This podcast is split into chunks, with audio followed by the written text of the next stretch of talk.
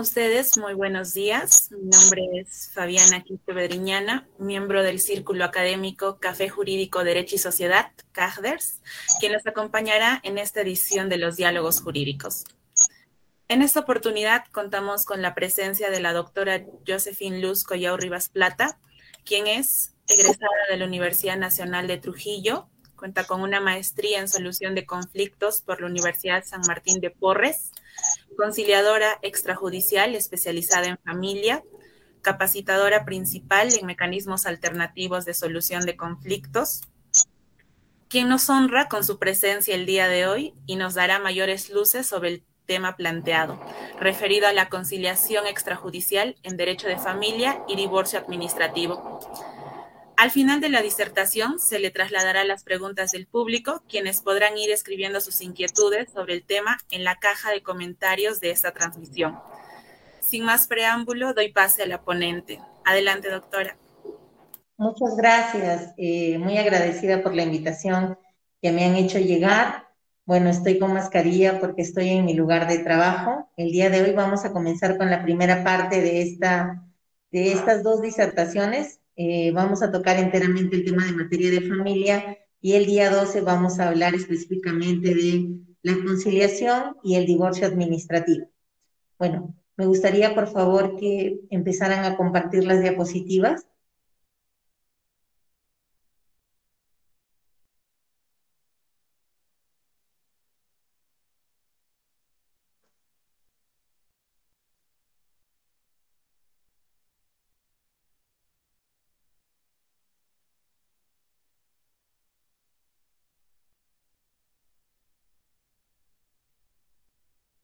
Que nada, como un preámbulo, lo que les voy a decir es de que eh, el tema conciliatorio en realidad tiene su sentir o la razón de ser en el tema familiar, ya que surge con la finalidad de poder solucionar los conflictos que nacen dentro de este contexto de vínculos familiares.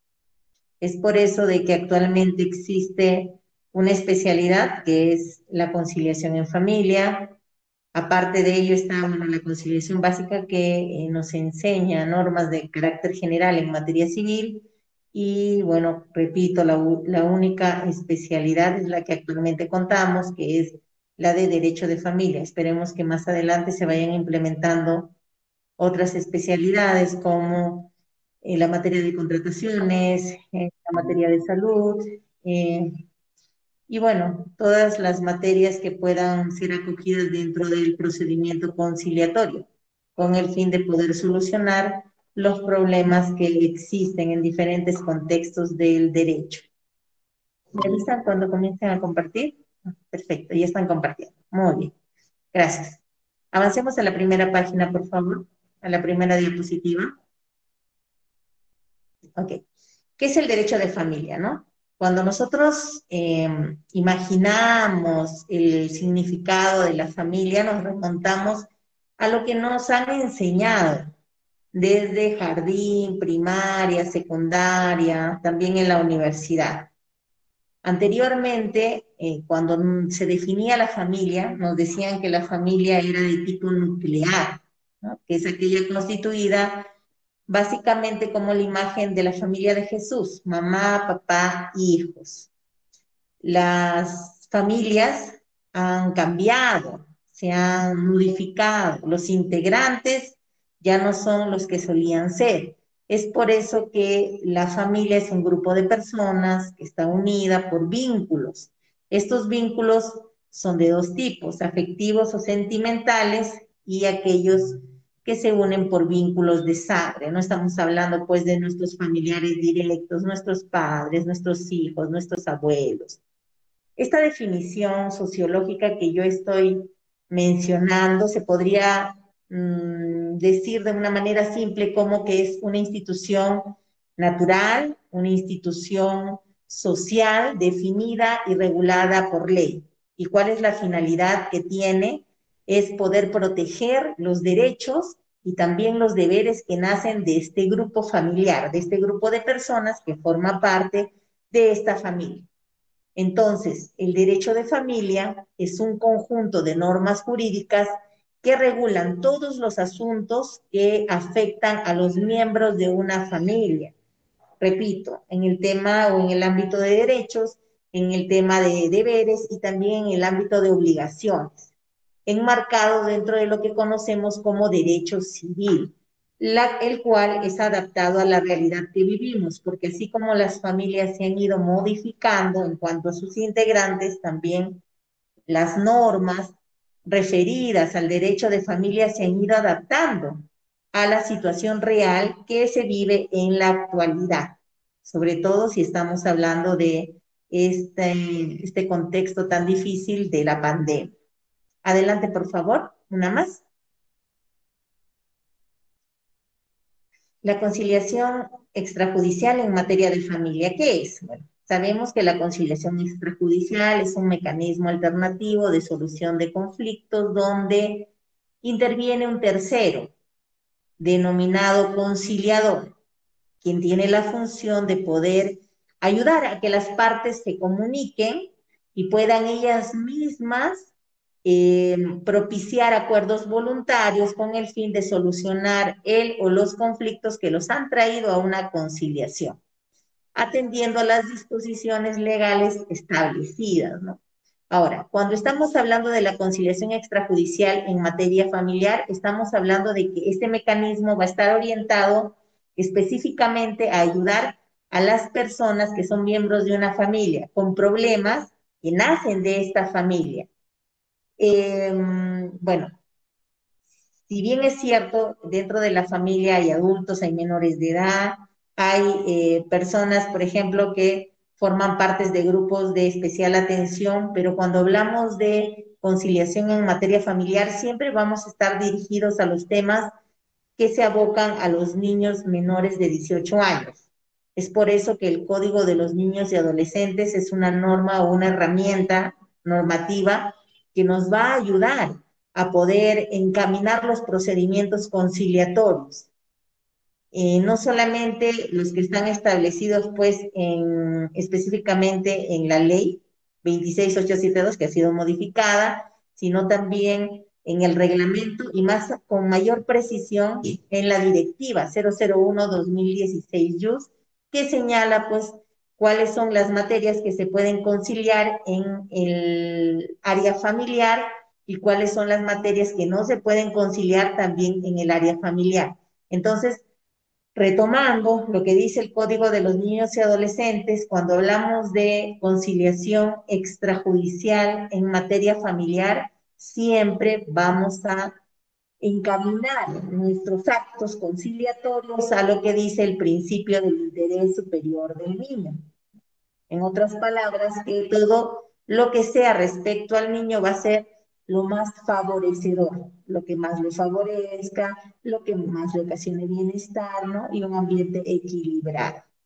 Adelante, por favor, una más. Siempre nos preguntan qué podemos tratar a nivel de conciliación de familia, ¿no?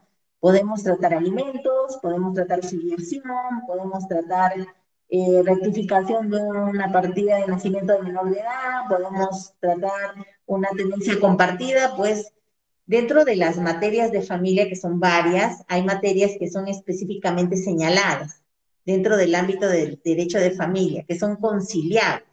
Estas, vuelvo a repetir, están enmarcadas dentro de la directiva 001-2016 JUS y son pues los gastos de embarazo, en primer lugar, cuando aún el bebé no ha nacido, la pensión de alimentos, en segundo lugar, cuando ya el hijo o la hija nació, la tenencia, incluso en este aspecto vamos a mencionar también el tema de la tenencia compartida, eh, en cuarto lugar, el régimen de visitas, señalando quiénes dentro de un procedimiento conciliatorio pueden solicitar este régimen de visitas y la liquidación de sociedades gananciales.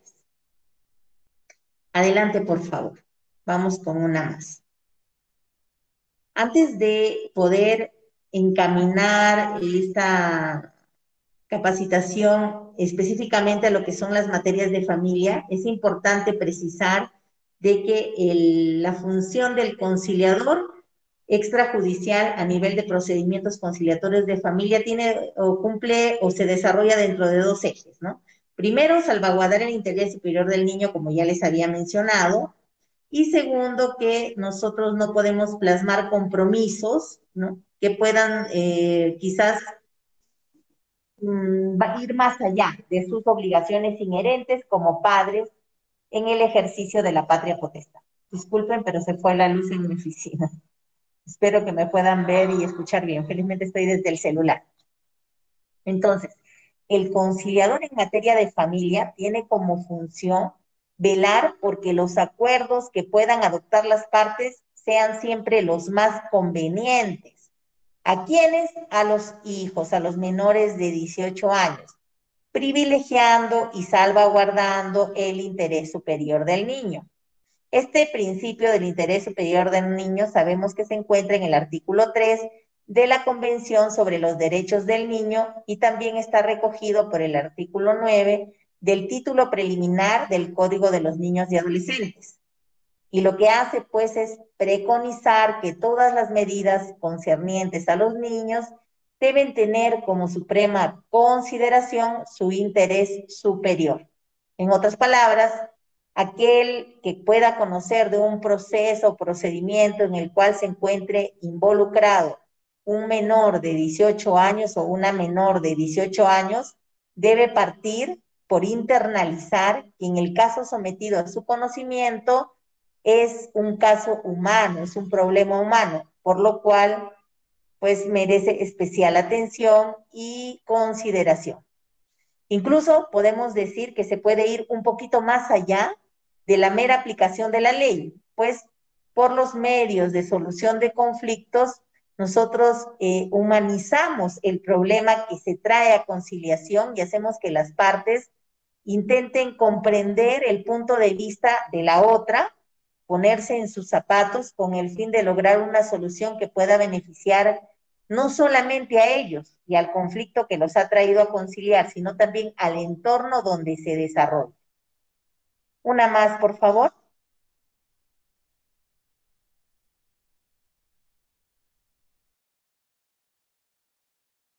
Ay, perdón, se me apagó. Ya. Muy bien. Materias de familia conciliables, ¿no? Les decía, el artículo 7 de la ley 26.870 eh, ha sido modificado, pues, por el decreto legislativo 1070 que aclaró o precisó las materias conciliables.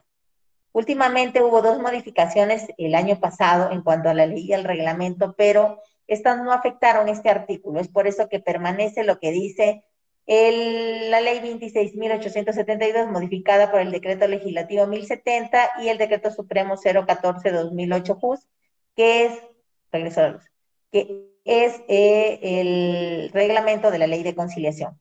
Y son los gastos de embarazo en primer orden, la pensión de alimentos, la tenencia y el régimen de visitas. Estas materias conciliables se pueden conciliar de manera conjunta, sí, se pueden hacer las cuatro en un mismo trámite.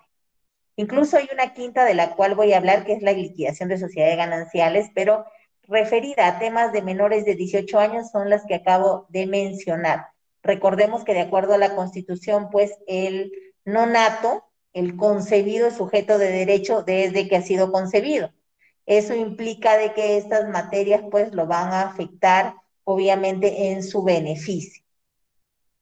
Adelante, por favor, sigamos con el tema de gastos de embarazo. Gastos de embarazo.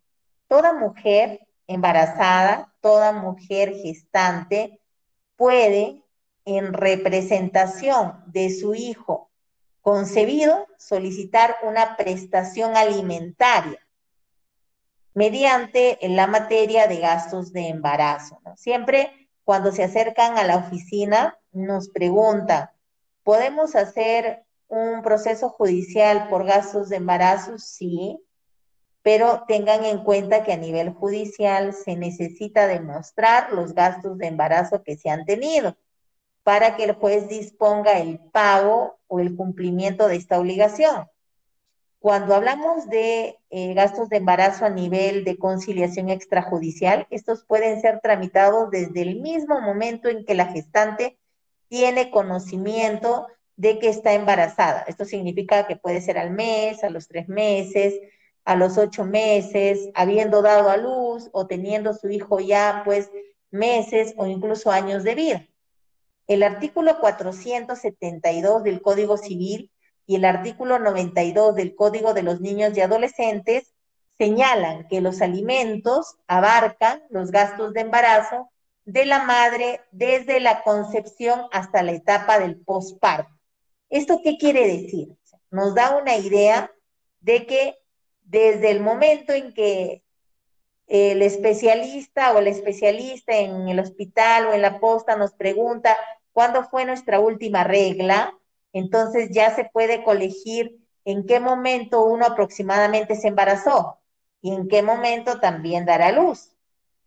Incluso menciona la norma, la etapa del posparto. Eso significa que eh, esto se regula días después de que ha nacido el hijo o la hija.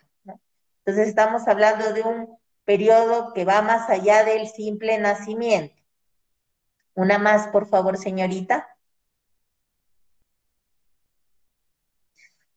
Recordando lo que acabo de mencionar, desde que tenemos la certeza de un embarazo, las mujeres podemos solicitar dos cosas. El reconocimiento del embarazo, sea, que, que la persona diga, pues sí, yo soy el progenitor del hijo o la hija que van a ser.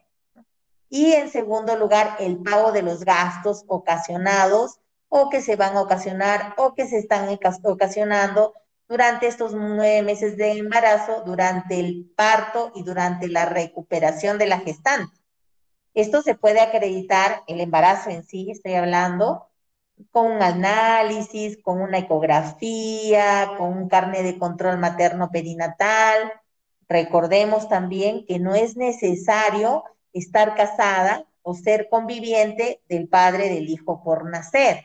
Es decir, no podemos estar obligados a acreditar un vínculo sentimental con el progenitor de nuestro hijo o nuestra hija, porque eso no es relevante. Y pues, dado que en la mayoría de casos las mujeres no conocemos el momento exacto de nuestra ovulación, el inicio de embarazo, ya sabemos que se calcula a partir del primer día de nuestra última menstruación. Hace un momento les decía el periodo que abarcan los gastos de embarazo. Entonces, cuando hablamos de este periodo, tenemos que referirnos necesariamente al puerperio, ¿no? ¿Qué es el puerperio? El puerperio es aquella etapa de recuperación que tiene la mujer que ha dejado de ser gestante, que ha, que ha dado a luz hace poco. Estos gastos durante el puerperio pueden prolongarse incluso hasta un mes y medio. ¿Por qué? Porque médicamente existen tres tipos de puerperio. En primer lugar está el puerperio inmediato, que generalmente se da en las mujeres que han dado a luz de manera natural, ¿no? Un parto natural, un parto vaginal. Y se puede realizar una recuperación dentro de las 24 horas de nacido el niño. Hay mujeres que hoy dan a luz y mañana ya están muy bien. En segundo lugar, estaríamos hablando del puerperio precoz, también relacionado con el parto vaginal, que es desde el segundo día que da luz hasta el décimo día, es decir, abarcaría un periodo de 10 días después del nacimiento. Y finalmente, el puerperio tardío, que está relacionado directamente a aquellas madres que han dado luz mediante cesárea o que han tenido complicaciones durante su parto, ¿no? Por ejemplo, dura desde los 40 hasta los 45 días, es decir, mes y medio después de haber dado a luz. Estaríamos hablando de aquellas que tienen una condición, si no han dado a luz mediante cesárea, pues aquellas que tienen una condición que acompaña el desarrollo de su embarazo o que se presenta al momento de dar a luz. Adelante, por favor, señorita, una más. ¿Qué comprenden los gastos de embarazo? Siempre eh, se nos pregunta, ¿no? Por ejemplo, cuando hablamos de alimentación, hablamos de una cantidad de gastos que están señaladas específicamente en el Código de los Niños y Adolescentes. Pero cuando nos referimos a los gastos de embarazo, existen vacíos en la norma, porque no señalan eh, detalladamente a qué gastos se refieren. Solamente se dice que son los gastos de la gestante, ¿no? Entonces, si nosotros analizamos el artículo, analizamos la condición individual de cada gestante, estaremos hablando de pues que comprenden gastos que ella tiene regularmente durante su gestación y cuáles son los gastos que se necesitan para poder llevar adelante un embarazo de manera óptima. Estamos, eh, estaríamos eh, refiriéndonos en primer lugar al tema de la alimentación de la gestante, en segundo lugar al tema de la atención médica, en tercer lugar al tema del vestido, que incluye el calzado, y a todo aquello que implique llevar adelante pues un embarazo saludable, armonioso, óptimo y de manera adecuada. ¿Por qué me refiero solamente a estos tres gastos? Porque son los gastos que se dan o que surgen cuando una mujer está embarazada, son las cosas que cambian. Si hacemos una comparación con el tema de pensión de alimentos, y nos referimos al tema de estudios, no, no se diferenciaría entre una mujer que no está gestando y entre una gestante, ¿no? Igual en el tema de vivienda, igual pues en el tema quizás de eh, un, a pasear, un, un acto de diversión. Adelante, por favor. ¿Y a qué se refiere la alimentación? Sabemos de que una gestante a diferencia de una mujer que no está gestando, necesita una alimentación muy nutritiva, que deba proveer la energía para que pueda asegurarse que su parto llegue a término, o sea, que se cumplan con las semanas necesarias de la gestación para que el niño tenga todos sus órganos bien desarrollados. Entonces, eh, refiriéndonos específicamente al tema de tamaño y la composición corporal adecuada del nacido. Esta dieta, que es la alimentación, tiene que ser bien equilibrada, porque tiene que contener todos los grupos básicos de alimentos, que pueden ir, por ejemplo, desde un producto lácteo, frutas, vegetales, eh, productos cárnicos, quizás como el pescado, los huevos, grasas e hidratos de carbono. Para que una gestante pueda desarrollarse saludablemente y su hijo también, necesita comer algo de estos grupos alimenticios diariamente para obtener las cantidades de energía que se necesitan para que ella no pueda sufrir pues quizás alguna condición prenatal que le impida llevar su embarazo a término. Tenemos situaciones en lugares como Ayacucho, donde hay personas de pobreza y pobreza extrema, donde las madres gestantes están anémicas, las madres gestantes tienen riesgo de aborto, tienen peso bajo, porque no se alimentan bien, sus niveles de hierro están pues en déficit, ¿no? Y les dan vitaminas, les recetan una dieta equilibrada para que ellas puedan ingerir porciones de alimentos que coadyuven a que su estado de salud sea bueno. Y esto pues incluye desde un desayuno, un refrigerio, un almuerzo, una merienda, una cena. ¿Por qué es importante detallar? Porque uno puede pensar de que eh, son menos los gastos que comprenden los gastos de embarazo. Sin embargo, es importante que estos gastos sean efectivamente entregados con el fin de que la gestante pueda suministrar lo necesario para que pueda desarrollarse bien. Adelante, por favor. ¿Qué es la atención médica? Para conocer la condición de salud de una gestante y de su bebé, necesariamente tienen que recurrir a un especialista.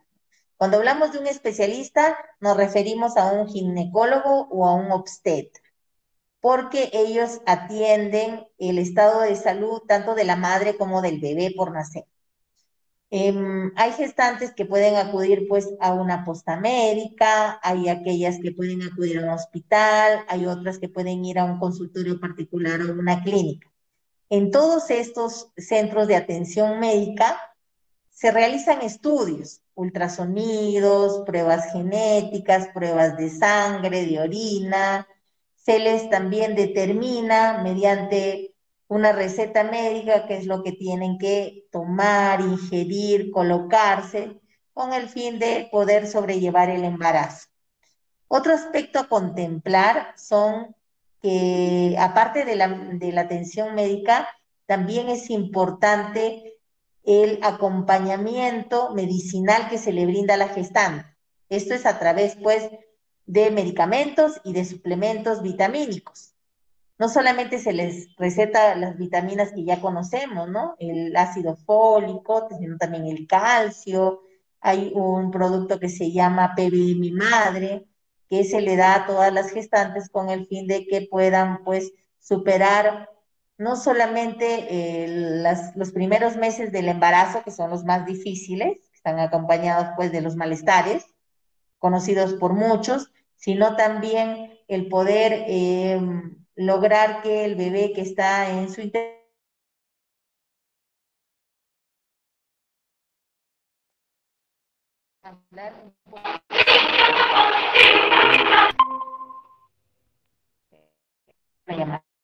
ir más allá y podemos hablar sobre el costo del alumbramiento, que puede variar si es un parto natural o si es un parto por cesárea, si es quizás un embarazo de tipo intrauterino o si estamos hablando de un embarazo ectópico, de un embarazo múltiple, ¿no? Cuando se tiene más de un solo bebé, etcétera. Incluso hay situaciones, como también mencioné hace unos minutos, que justifican cuidados especiales. Aquellas eh, embarazadas que tienen presión alta, tienen el síndrome del ovario poliquístico, tienen diabetes, tienen alguna enfermedad renal, entre otras. Adelante, por favor, una diapositiva más. El vestido. Les decía hace un momento que el vestido incluye el calzado. Sabemos que una gestante, a diferencia de una mujer que no está gestando, no puede utilizar el mismo calzado, ¿no? Quizás yo me encuentro en este momento utilizando un taco de talla 10, pero eh, quizás una gestante necesita pues unos zapatos bajitos, una ropa cómoda, igual, ¿no? Si, por ejemplo, yo tengo un pantalón ceñido, cuando esté gestando, la barriga va a crecer, no solamente la barriga, las caderas, los pechos, entonces la ropa tiene que ser más holgada conforme progrese el embarazo, ya que la ropa habitual nos va a quedar pequeña a una gestante debido al incremento de las proporciones del cuerpo, por lo cual es recomendable que en ese periodo, a pesar de que solo dura unos meses, se adquiera una vestimenta especialmente diseñada para mujeres embarazadas. Esta vestimenta, pues, está particularmente eh, proporcional al crecimiento del, del vientre materno y eh, con el tiempo, a pesar de que vaya avanzando el embarazo, pues ya que la ropa es holgada, puede perfectamente ceñirse al cuerpo de una mujer gestante. Lo recomendable siempre es utilizar prendas que no priman, que tengan fibras naturales o de algodón, que se utilicen zapatos que sean cómodos, de preferencia con taco bajo o plano. Adelante, por favor, una diapositiva más. Ahora vamos a hablar sobre la pensión de alimentos. Si bien es cierto, este es un tema muy conocido, nosotros ya lo hemos mencionado varias veces, esta materia ha sido hace unos días modificada en cuanto al trámite que se realiza por medios judiciales, ¿no? Se han presentado algunas modificaciones muy importantes, pero a nivel de conciliación se sigue manteniendo el mismo sentido de una conciliación por pensión de alimentos. Entonces, este proceso es entendido como un proceso por el cual el alimentista, el hijo, exige su derecho a alimentos a la persona que se puede denominar como deudor alimentario. Lo puede hacer en forma directa cuando ya tiene la capacidad para hacerlo, es decir, los 18 años de edad, o a través de su representante legal, que puede ser la madre, o el padre que, con quien vive, quien hace pues el pedido de esta pensión de alimentos. Para la doctrina y jurisprudencia, el derecho alimentario no solamente se refiere al sustento o la comida diaria, sino que requiere pues que se incluyan otros gastos que son vitales para el desarrollo de todo ser humano, que necesita una persona para vivir. Eh, el artículo 472 del Código Civil señala que se entiende por alimentos a lo que es indispensable para el sustento, es otra palabra para alimentación, la habitación, eh, podríamos denominarla como vivienda, el vestido, que incluye el calzado, la educación, la instrucción, recordemos que educación e instrucción son diferentes porque uno se da en el hogar y el otro se da en una institución educativa. La capacitación para el trabajo, cuando ya estamos dirigiendo nuestros estudios hacia una especialidad que nos ayude a sustentarnos. La eh, asistencia médica, que es algo incluso novedoso porque anteriormente no, no se tomaba en cuenta esos aspectos, que también incluye la asistencia psicológica y finalmente los actos de recreación, los actos de diversión. Obviamente, según las posibilidades y la situación de la familia. Incluso este artículo 472 del Código Civil nos menciona que dentro de, de la pensión de alimentos se incluyen los gastos de embarazo y precisa que pueden ir hasta la etapa del postparto. Entonces, estos alimentos pueden ser entendidos como el derecho de los hijos y la obligación de sus padres que contiene un aspecto esencial, doble, indispensable para el sustento de la vida.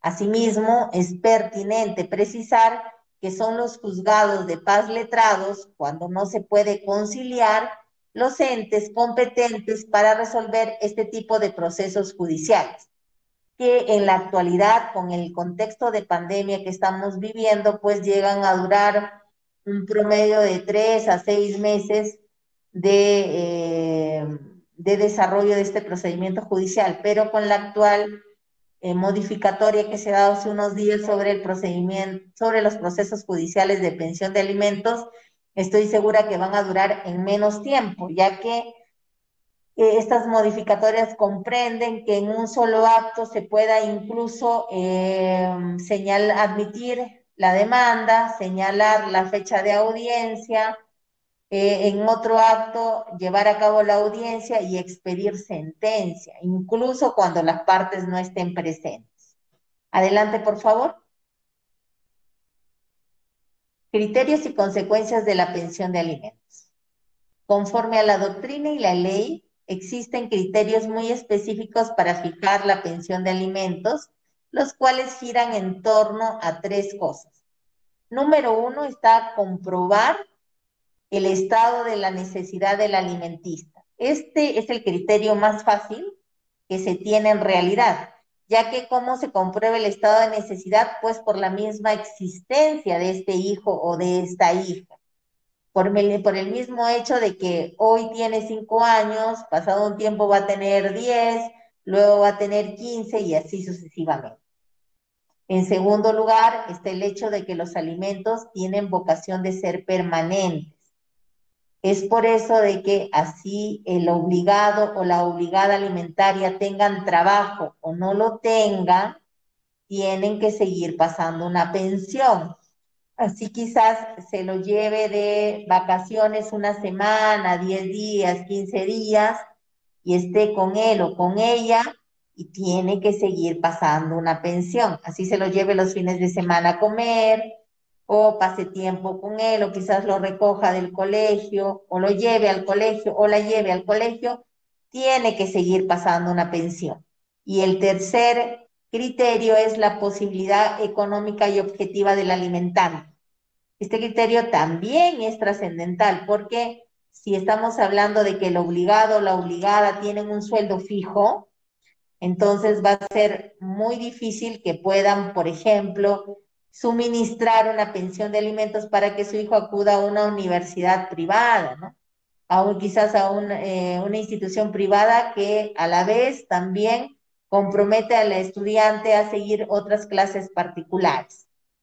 ¿Y cuáles son las consecuencias por no pasar pensión de alimentos, por no cumplir con nuestras obligaciones alimentarias?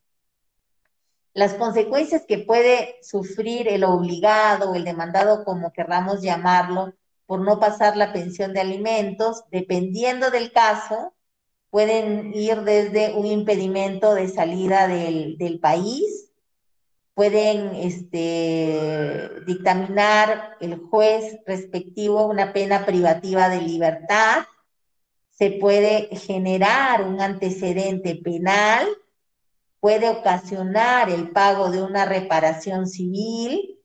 En el caso preciso de la pensión de alimentos señalada por vía de conciliación extrajudicial, cuando no se cumple y se realiza la ejecución del acta de conciliación, estamos hablando de que la principal consecuencia es el embargo, que puede ir de sus bienes o de su sueldo, en algunas ocasiones la denuncia por omisión a la asistencia familiar, y finalmente para todos los casos, el aparecer en el registro de deudores alimentarios morosos del Poder Judicial, en otras palabras, REDAM. Adelante, por favor. ¿Cuáles son las modificaciones que puede sufrir una pensión de alimentos? Una de las preguntas también muy usuales que nos hacen nuestros usuarios es, ¿esta pensión de alimentos va a durar para toda la vida? ¿Esta pensión de alimentos va a ser hasta los 18 años? ¿Esta pensión de alimentos puede cambiar? Sí, puede cambiar. El artículo 482 del Código Civil estipula que la pensión de alimentos puede ajustarse, en otras palabras, incrementarse cuando estamos hablando de un aumento o reducirse cuando estamos hablando de una reducción, según aumenten o disminuyan las necesidades del alimentista y las posibilidades del que debe prestar. Si estamos hablando específicamente del alimentista, entonces es lógico que nosotros concluyamos que sus necesidades siempre van a ir en aumento. Entonces, por lógica, la pensión debe aumentar conforme pasen los años. Pero cuando nos referimos al obligado o a la obligada alimentaria, entonces entendemos de que sí puede modificarse en el sentido de reducirse, ya que sus posibilidades pueden cambiar. Esto es, quizás ya no tiene el trabajo que tuvo cuando se señaló la pensión, o quizás estamos hablando de que adquirió una discapacidad, que puede ser incluso temporal o también permanente, o eh, podría ser quizás que tiene una enfermedad grave o de tratamiento largo, ¿no? Bajo estas consideraciones, esta pensión podría reducirse. Asimismo, los artículos 483 y 486 del Código Civil explican las situaciones en que la pensión de alimentos puede exonerarse y puede extinguirse. En la exoneración, el obligado a prestar alimentos puede pedir que se le exonere si disminuyen sus ingresos de modo que él ya no pueda atender su subsistencia este, eh, sin ponerle en riesgo, ¿no? O si ha desaparecido en el alimentista el estado de necesidad. Esto sería cuando el hijo o la hija, ya pues mayores de 18 años, ya tienen un trabajo, tienen una profesión, se están desempeñando en cualquier rubro laboral que les genera ingresos tratándose de hijos menores a quienes el padre o la madre estuviese pasando una pensión alimenticia por resolución judicial, es importante que se conozca que deja de regir al llegar aquellos a la mayoría de edad. Y ojo, no estamos hablando de que se terminaría la pensión, sino que sería el hijo el que pasaría a adjudicarse esta... Eh, pensión de alimentos como directamente para él, ya no a través de el progenitor o la progenitora que inicialmente lo solicitó. En el caso de que haya cumplido 18 años, si se da el caso de que subsiste el estado de necesidad, que puede ser pues por causas de incapacidad física, por causa de incapacidad mental debidamente comprobadas, o el alimentista está siguiendo una profesión u oficio de manera exitosa, puede pedir que la obligación alimentaria continúe vigente, o sea, que se siga dando en el tiempo, como máximo hasta los 28 años de edad. Se ha debatido mucho el tema de que si ya tiene hijo, va a seguir pasando, recibiendo pensión. Si, si está embarazada, en realidad eh, la ley también es un poco ambigua al respecto, entonces se puede presentar la situación, pero ya sería el eh, juez el que determinaría si se va a suspender o continuar adelante con esta pensión. Ahora, respecto a la extinción, la obligación de prestar alimentos se extingue por la muerte de una de las dos partes, que puede ser del obligado o del alimentista, sin perjuicio a lo dispuesto en el artículo 728, que señala que en caso de que haya fallecido el alimentista, sus herederos están obligados a pagar los gastos funerarios. Adelante, por favor, una más. Muchas gracias. El deber de alimentos en tiempos de pandemia, ¿no? Eh, hemos tenido dos años muy difíciles, el 2020 y el 2021, desde el 15 de marzo del 2020, donde se decretó esta pandemia, ¿no? Eh, en la cual muchos trabajos dejaron de realizarse, muchas empresas se vinieron abajo, muchas personas que vivían del día a día en cuanto a sus ingresos lo perdieron todo. Entonces, esta situación generó que no, no se dieran los ingresos necesarios ni siquiera para la propia subsistencia de quien laboraba o de quien trabajaba, porque eh, nos combinaron a vivir dentro de nuestras viviendas, a no salir, a no tener contacto con otras personas y solamente un grupo de personas fueron beneficiadas ya que continuaron eh, laborando, continuaron generando ingresos. Incluso otras pues se reinventaron con la finalidad de, de, no perder las ganancias a las que ellos estaban acostumbrados, pagar sus deudas, cubrir sus necesidades. Entonces, durante estos dos años de pandemia, una de las consecuencias más graves que se dieron fue el no pago de las pensiones alimenticias porque los obligados, ya sea la madre o ya sea el padre, no tenían cómo afrontar estos gastos.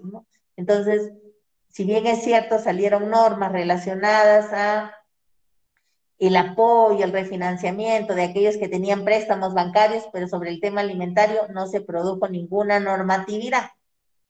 Es así de que eh, se siguieron pues aumentando los devengados de las pensiones alimentarias, ya sea producto de un acta de conciliación o también producto de una sentencia judicial. Y como todos sabemos, eh, cuando se trata de una deuda por pensión alimentaria, estamos hablando en sí de una deuda de carácter eh, civil, donde hay pues un obligado y donde hay un acreedor, donde hay un deudor y donde hay un acreedor. Entonces, la sugerencia de varios juristas que eh, se dirigieron a tratar de solucionar este tema fue de que existiera un acuerdo entre las partes, un acuerdo interno, ya que de nada servía judicializar el proceso de cobro de estas pensiones si al final no se iba a poder obtener el pago de las mismas, ya que no había trabajo y no había ingresos. Esto durante los dos años que estoy mencionando. Ahora ya las cosas se han regularizado. Entonces, siendo que eh, se dio el consejo, la sugerencia de que pudieran lograr un acuerdo, es que muchas personas lograron hacer transacciones extrajudiciales, ¿no? incluso acuerdos privados, donde eh, se establecía que los devengados acumulados durante este periodo iban, ser, iban a ser pagados periódicamente, con la finalidad de que se pueda Mm, apoyar al alimentista, ya que si bien es cierto no había ingresos, no había trabajo, pero el hijo o la hija que dependían de esta pensión de alimentos seguían necesitándola, porque se comían, se vestían y cubrían sus necesidades.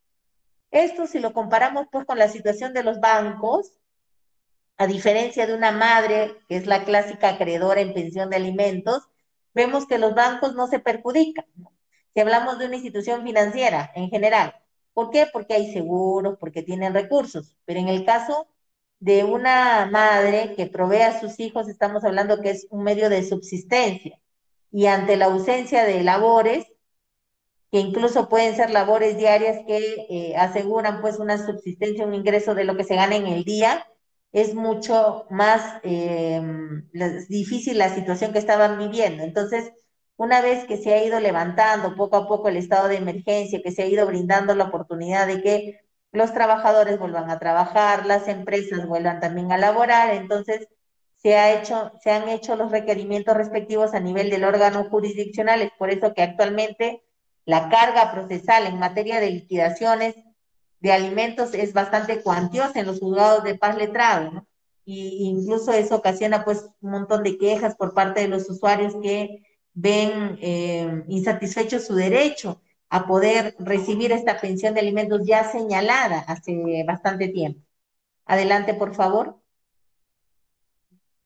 Ahora hablaremos sobre el tema de la tenencia. Este es un tema muy debatible porque muchos eh, confunden la tenencia con la patria potestad. Incluso nuestros legisladores también la confunden, ¿no? Si podemos tomar en cuenta lo que dice la ley del divorcio administrativo que vamos a tratar en la próxima charla, el día 12, estamos hablando que esta norma del divorcio administrativo señala de que se deben haber solucionado los aspectos de patria potestad, alimentos y régimen de visitas, así lo menciona, ¿no? Entonces estamos hablando de que el legislador se confundió al usar el término, es lo que queremos pensar, ya que en realidad a lo que se refería era el tema de la tenencia. Entonces, hablando ya de forma más clara, patria potestad es un término mucho más grande que engloba todos los derechos y todas las obligaciones que tienen los progenitores, eh, los cuales están reconocidos como tales en el acta de nacimiento, eh, sobre sus hijos o respecto a sus hijos o hijas. Dentro de estos derechos y obligaciones, estamos hablando de la tenencia, estamos hablando de la pensión de alimentos y estamos hablando del régimen de visitas. Entonces, eh, pensión, perdón, entonces tenencia forma parte de la patria potestad, pero la patria potestad no forma parte de la tenencia. Esto es para evitar crear confusiones en las personas de aquí. Entonces, siendo la tenencia un atributo de la patria potestad, estamos hablando de que el artículo 423 del Código Civil y el artículo 74 del Código de los Niños y Adolescentes lo regulan específicamente. Incluso eh, si hablamos pues de un especialista en tema de tenencia, tenemos a Benjamín Aguilar, que nos dice que se traduce en aquella convivencia que tienen los padres con los hijos, en esta relación, en esta vida común, que se comparte al vivir en una misma vivienda, al pasar tiempo juntos, al realizar actividades juntas, entre los miembros de una familia específicamente de forma ascendente y descendente, como son los progenitores y los hijos de estos progenitores. Entonces, siendo así, la tenencia no es solamente un derecho de los padres, sino también es un derecho de los hijos a poder vivir con sus progenitores. Adelante, por favor, una más. La tenencia compartida. Existe hace muchos años y en la actualidad un debate respecto a este a esta definición jurídica. Incluso también hubo una reciente modificatoria que ha sido actualmente observada por nuestra institución, el Ministerio de Justicia y Derechos Humanos, es por eso que hasta que no se nos em, ordene llevar adelante conciliaciones en materia de tenencia compartida, los centros de conciliación no podemos hacer. Si bien es cierto, la realidad ha cambiado y yo opino particularmente que sí debería implementarse, pero existen regulaciones específicas que señale el Código de los Niños y Adolescentes que se dan a nivel judicial y que yo opino que deben ser replicadas a nivel extrajudicial. Existe una ley que es la 29.600, perdón, 29.269, que fue la que modificó los artículos del Código de los Niños y Adolescentes referidos al tema de la tenencia, estableciendo que ambos progenitores, papá y mamá, pueden ofrecerle cuidado y educación a sus hijos en forma similar, pese a estar separados generando un periodo de alternancia equilibrado con ambos progenitores respecto a sus hijos, de manera que la separación que están viviendo sea menos traumática, más llevadera y se garantice una dinámica de desarrollo psicoemocional sano para los hijos y las hijas. Entonces, la tenencia compartida consiste en reconocer a ambos padres el derecho a tomar las decisiones y a distribuir equitativamente las responsabilidades y deberes inherentes a su responsabilidad paternal. Pero muchos nos dirán, hay centros de conciliación que concilian tenencia compartida. Lamentablemente es así, sí se concilia tenencia compartida, pero hay que entender de que cuando un compromiso, una obligación es plasmada dentro de un acta de conciliación y esta no se cumple, entonces el proceso a seguir es una ejecución de acta. Si esta ejecución de acta es presentada al órgano jurisdiccional competente y este, luego de evaluar esta, esta solicitud, esta demanda, la declara inadmisible o incluso improcedente, es ya una consecuencia del quizás la mala labor que se ha desarrollado dentro de este centro de conciliación, ya que la tenencia compartida actualmente no se puede conciliar. Adelante, por favor, una más. ¿Y por qué no se puede conciliar la tenencia compartida? ¿no? el Código de los Niños y Adolescentes señala en un artículo la posibilidad de poder efectuar una tenencia compartida con el fin pues de evitar sentimientos negativos, sentimientos de abandono de los hijos, de miedo, de culpa, incluso de los padres, garantizar que los padres y los hijos tengan la oportunidad pues de tener una saludable dinámica familiar, que los padres puedan seguir ejerciendo sus derechos y obligaciones y que los hijos este, no tengan este sentimiento de pérdida o de abandono cuando no viven con uno de sus progenitores.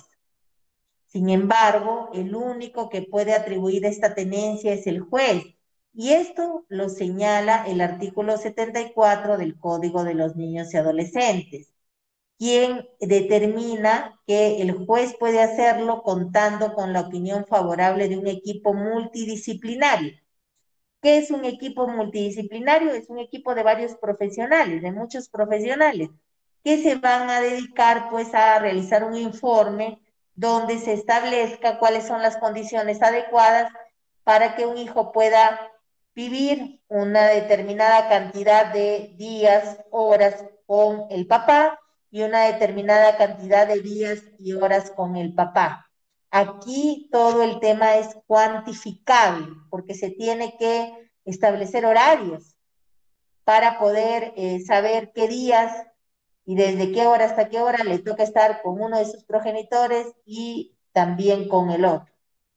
Entonces, si nosotros nos eh, referimos a un centro de conciliación, ya sea gratuito o privado, los centros de conciliación actualmente no tienen este equipo de especialistas. Incluso eh, al momento de constituir este centro de conciliación, lo que la ley exige son dos personas uno que sea conciliador especializado en familia y otro que sea abogado. Entonces, eh, partiendo de la naturaleza de la constitución de un centro de conciliación, mm, como no se exigen estas especialidades, entonces no se puede tomar en cuenta o no se puede equiparar las funciones del equipo multidisciplinario del Poder Judicial a las funciones del equipo de un centro de conciliación, sea gratuito o privado. Eh, bueno, y aumentando en lo dicho, el equipo multidisciplinario es el que va a determinar en cuanto a cantidad el, ambiente paterno-filial o el ambiente materno-filial que va a tener al hijo durante una determinada cantidad de tiempo, distribuyendo equitativamente, eh, eh, quizás semanalmente, quincenalmente, mensualmente, la convivencia de este hijo con determinado progenitor. Incluso, a pesar de que eh, esta norma se está cumpliendo en transacciones extrajudiciales que están haciendo en notarios de Lima, según tengo conocimiento, lo mejor es acudir, en todo caso, al Ministerio Público. En Ayacucho hay fiscalías de familia que están realizando tenencia compartida, ya que el Ministerio Público cuenta con un equipo multidisciplinario que no solamente puede hacer este informe sobre los horarios y la permanencia de los hijos con sus progenitores, sino también puede hacer este acompañamiento o seguimiento que va a poder valorar si esta tenencia compartida está surtiendo efecto positivo o negativo sobre estos hijos menores de 18 años. Adelante, por favor, una más. El régimen de visitas. Sabemos que tras la separación o divorcio con los hijos menores, el régimen de visitas es un derecho, pero también es una obligación para el progenitor que no ha obtenido la tenencia de su hijo o de sus hijos. El objetivo de este régimen de visitas no es satisfacer las necesidades de los progenitores, sino que los hijos no pierdan este vínculo, esta relación con el progenitor que no los custodie y cubrir así de esta manera con sus necesidades emocionales y educativas. Es por eso que se le llama que es un derecho más de los hijos que de los padres. De acuerdo a la ley, este régimen se aplica siempre y cuando el obligado a pasar los alimentos esté cumpliendo en forma efectiva con los mismos o haya demostrado la imposibilidad de, cumplirlos. En el primer caso se da pues cuando está pasando un monto que puede estar definido en una, en una sentencia, en una conciliación o voluntariamente. Y en el segundo caso, cuando acredita que está quizás discapacitado o tiene alguna enfermedad que le impide pues procurar de manera adecuada a nivel económico a sus hijos.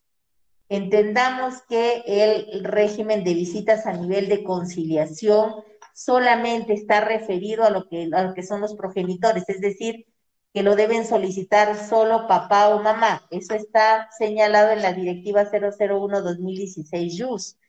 Cuando se trata de otros familiares que solicitan el régimen de visitas, van a tener que acudir necesariamente al órgano jurisdiccional, en otras palabras, a interponer una demanda judicial. Una más, por favor. Perfecto. Em, decía hace un momento, no, antes, antes una más. creo que se perdió. Bueno, antes para terminar. Decía hace un momento gracias, en régimen de visitas, que es obligación demostrar que se está cumpliendo con la obligación alimentaria con la imposibilidad de su cumplimiento. Sin embargo, existen casaciones o plenos casatorios que establecen que no es imperativo dar cumplimiento a la pensión alimentaria para poder establecer un régimen de visitas. Tenemos dos que quiero mencionar, la casación 3841-2009 Lima y la casación 4253-2016 La Libertad. La base de estas casaciones que eh, posibilitan el poder efectuar un régimen de visita sin cumplir con la obligación alimentaria radica en el principio del interés superior del niño, que garantiza la satisfacción de los derechos del menor en cualquier tipo de decisión que lo afecte, ¿no? Porque se va a adoptar una decisión que lo va a ayudar a vincularse con el progenitor o la progenitora con quien no vive y a formar un lazo sentimental más fuerte, eh, pues desarrollándose emocionalmente de manera adecuada. Adelante, por favor, ahora sí, con liquidación de sociedades gananciales. Sabemos todas las personas que cuando nosotros contraemos matrimonio civil, no religioso, nos enmarcamos tradicionalmente dentro de un contexto jurídico llamado sociedad gananciales. Esto quiere decir que todos los bienes que se puedan adquirir en forma patrimonial y onerosa van a ser mitad y mitad. Pero Hay cónyuges que antes de contraer matrimonio eligen otro régimen, que es el de separación de patrimonios. Entonces, ya no estarían regidos por el de eh, sociedades gananciales. Cuando nos referimos al régimen de separación de patrimonios, estaríamos hablando que cada quien, ya sea el cónyuge o la cónyuge, va a permanecer con los bienes que va a ir acumulando a medida que avance el matrimonio, pero para sí mismo. Si optan por el régimen de separación, deben acudir pues necesariamente a un notario, otorgar una escritura pública y luego inscribirla en registros públicos. Si se deciden por el actual régimen de sociedades gananciales, que es el que en mayoría todos eh, tenemos, pues no es necesario hacer nada. Ya viene en forma inherente al momento de contraer el matrimonio civil. Es por eso que durante el matrimonio también se da la posibilidad de que puedan sustituir un régimen por otro. Si actualmente se han casado y están bajo el régimen de sociedades gananciales, lo que pueden hacer es ir al notario y cambiar su régimen por el de separación de patrimonios. Y también a la inversa. Si antes de contraer matrimonio han realizado este, esta gestión para tener el régimen de separación de matrimonios, pueden optar en la actualidad por el régimen de sociedades gananciales. En realidad es lo que más se les acomode, de acuerdo a los patrimonios que tenga el cónyuge o la cónyuge, ¿no? Y la vigencia necesariamente corre desde el momento o la fecha en que se está inscribiendo. Es decir, si hoy se contrajo matrimonio civil, en la mañana y en la noche se está comprando un inmueble, está dentro del régimen de sociedad gananciales. Si eh, yo me voy a casar mañana, pero hoy estoy haciendo este régimen de separación de patrimonios y mañana o más tarde adquirimos un bien o yo adquiero un bien, este bien va a ser solamente mío. También se da la situación de que cuando existe dolo culpa, para poder hacer este cambio donde uno de los cónyuges eh, en forma premeditada quiere para que el otro cambie su decisión, entonces el juez puede ordenar.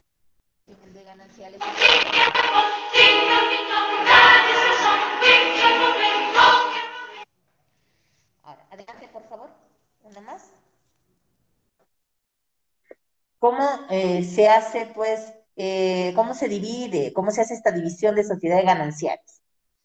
La sociedad gananciales es la modalidad que establece la ley para regular la propiedad de los bienes y derechos que se adquieren desde que uno contrajo el matrimonio hasta su finalización. El Código Civil establece que pueden existir bienes propios de cada cónyuge y bienes de la sociedad.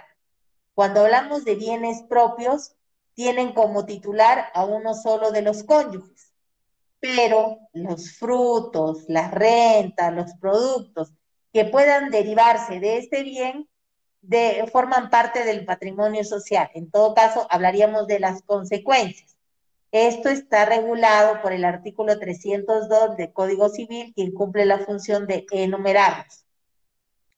Y los bienes sociales, que son pues los bienes comunes, el artículo 310 del Código Civil permite advertir que son todos aquellos que no son bienes propios. Entonces, los que son bienes propios ya sabemos que son los que tienen un solo titular y los que no son bienes propios necesariamente son los bienes sociales.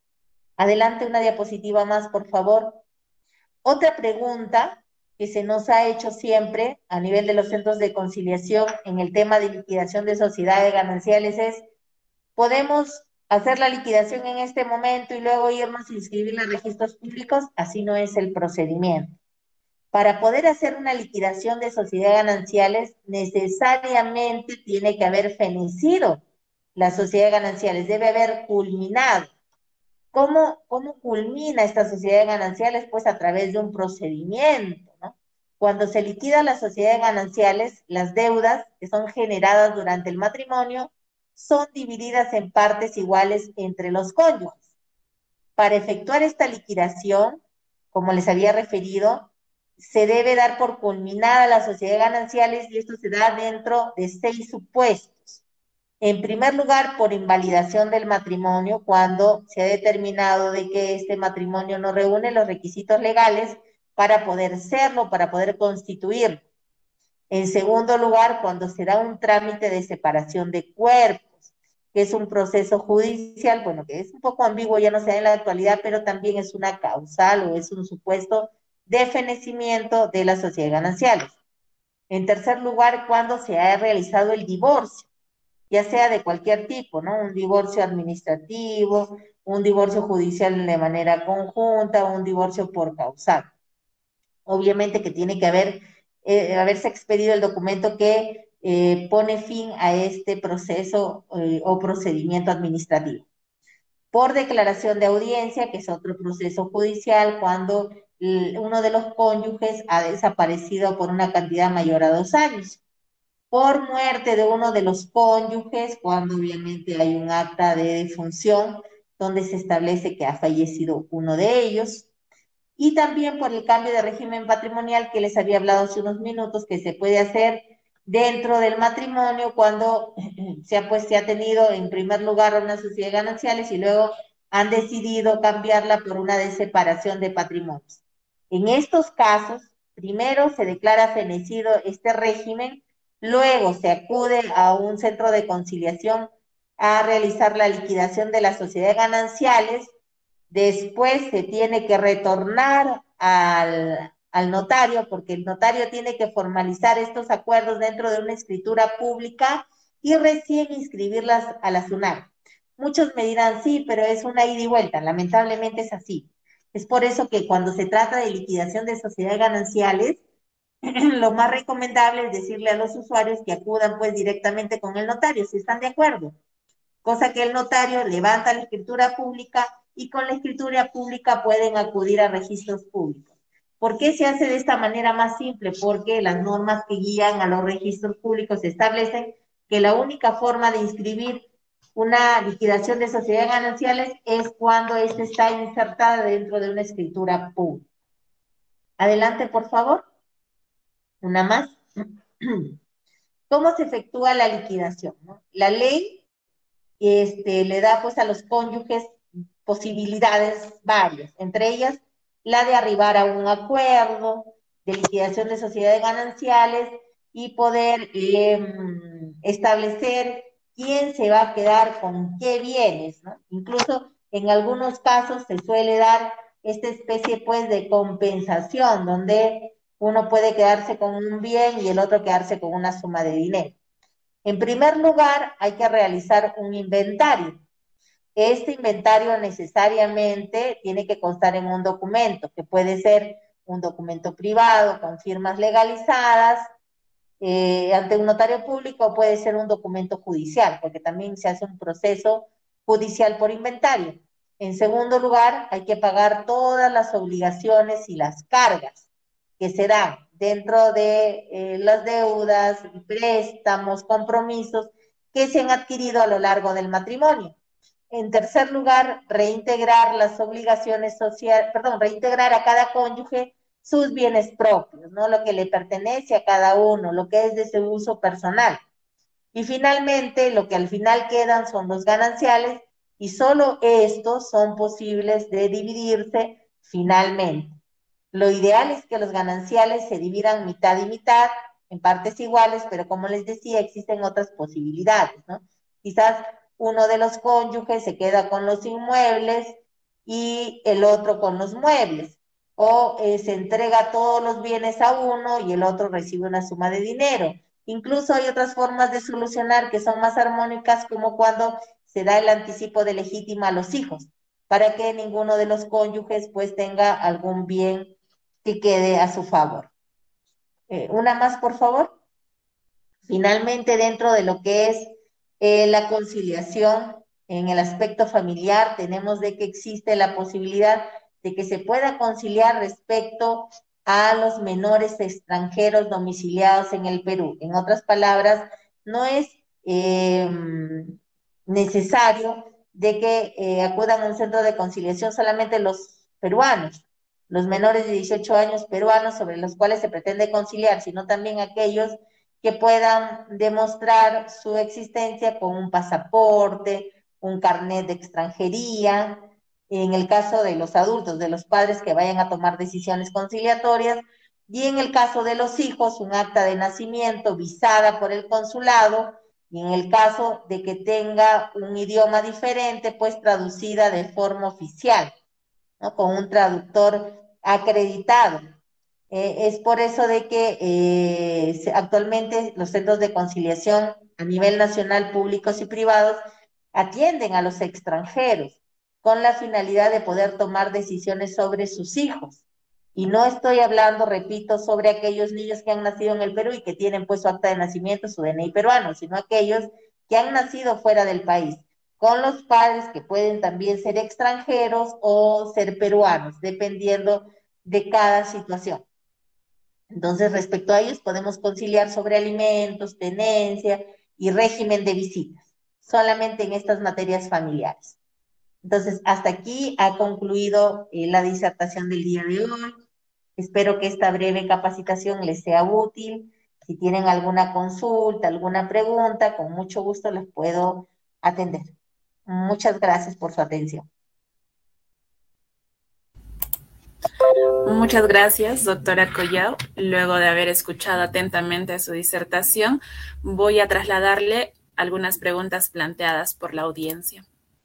Bueno, la primera pregunta la hace Jimena Tawada, nos dice, ¿se puede incluir en los gastos de embarazo el tratamiento que vaya a seguir el bebé después de nacido y por alguna enfermedad durante el estado puerperial? Eh, sería no y sí. En primer lugar, cuando estamos hablando de un tema de un hijo que ya nació, de un gasto referido a un hijo que ya nació, esto formaría parte de una pensión de alimentos, porque estamos hablando de que la pensión de alimentos incluye lo que son las atenciones de salud, las atenciones médicas y psicológicas. Entonces, se plantearía ya una demanda de alimentos o una solicitud de pensión de alimentos a nivel de conciliación adjuntando los documentos que demuestren estas necesidades adicionales para que se puedan tomar en cuenta. En el sentido de la respuesta sí, es que sí, los gastos corporiales obviamente sí se toman en cuenta y estos pueden durar hasta 45 días o mes y medio después de haberse dado a luz. Muchas gracias, doctora, por su respuesta. La siguiente pregunta la realiza Stephanie Rivera, nos dice, ¿Cómo se calcula la pensión de alimentos cuando un alimentista es demandado por alimentos por más de una persona? ¿Prevalece el criterio asignado en la primera demanda por temporal respecto al resto de las demandas o se somete a acumulación? En realidad, cuando hay varias demandas de alimentos o cuando hay varias pensiones de alimentos respecto a un solo obligado, lo más usual que se puede realizar es un prorrateo, porque eh, de acuerdo a ley, este obligado debe cumplir sus obligaciones alimentarias como máximo hasta un 60% de sus ingresos debidamente acreditados. Eso significa que se tienen que demostrar estos ingresos, porque existen incluso ingresos adicionales que lamentablemente no son demostrables, pero de aquellos que sí son demostrados, él debe cubrir el 60% y el 40% de acuerdo a ley se queda para su subsistencia. Esto significa de que este demandado si excede este monto del 60%, si quizás puede llegar al 65, al 80, hasta el 100%, él debe solicitar un prorrateo judicial para que el juez determine en forma proporcional qué cantidad le va a asignar a cada uno de sus hijos hasta el monto máximo que señala la ley y que no pueda ocasionar pues perjuicio a quien da o brinda la pensión. Esa sería mi respuesta. Muchas gracias, doctora. Y finalmente eh, nos realiza la pregunta Jan Montes. Cuando el alimentista no es trabajador formal ni percibe un salario, se determina usualmente como pensión mínima el 20% de la remuneración mínima vital esta determinación no afecta al interés superior del niño y su desarrollo integral, ¿debería incrementarse el porcentaje mínimo para su cálculo, doctora? En el tema del cálculo es que se tienen que tomar muchos factores en cuenta, porque no solamente estaríamos hablando del ingreso como tal, ¿no? De cuánto gana, sino estaríamos hablando también de otras obligaciones que se tienen que cumplir, que incluso pueden estar señaladas en el caso de que este trabajador reciba una boleta de pago. Entonces, en realidad no se puede, según mi punto de vista, precisar eh, una respuesta más, más, más coherente. Este, lo que se tiene que hacer es pues en tomar en cuenta no solamente el ingreso, sino también las necesidades del alimentista y las otras obligaciones que pueda tener el obligado. Eh, obviamente siempre el principio del interés superior del niño va a primar sobre cualquier otra necesidad, pero tengamos en cuenta que si este obligado tiene más hijos, tiene más cargas, entonces la pensión siempre va a ser más reducida, ¿no? Muchas gracias, doctora. Bueno, Agradecemos a la doctora Coya una vez más por acompañarnos en este diálogo jurídico, que como bien lo mencionó, es parte de un taller que comprende dos sesiones, eh, el cual es organizado por nuestro círculo académico CAGDERS. También agradecemos a todos quienes han sido partes del mismo. Doctora, ¿algunas palabras finales para concluir? Agradecer su tiempo, su disposición para capacitarse. Espero haber sido, aunque sea de mínima ayuda, para sus conocimientos Cualquier cosa, eh, bueno, estamos a su servicio en Avenida 26 de enero 401 frente a la Clínica María del Pilar y también al teléfono 989-369-798. Repito, 989-369-798. Bueno, mis mejores deseos de salud y bienestar para todos los que están escuchando esta capacitación y para todos los miembros del Café Jurídico. Muchas gracias. Hasta luego. Gracias, doctora.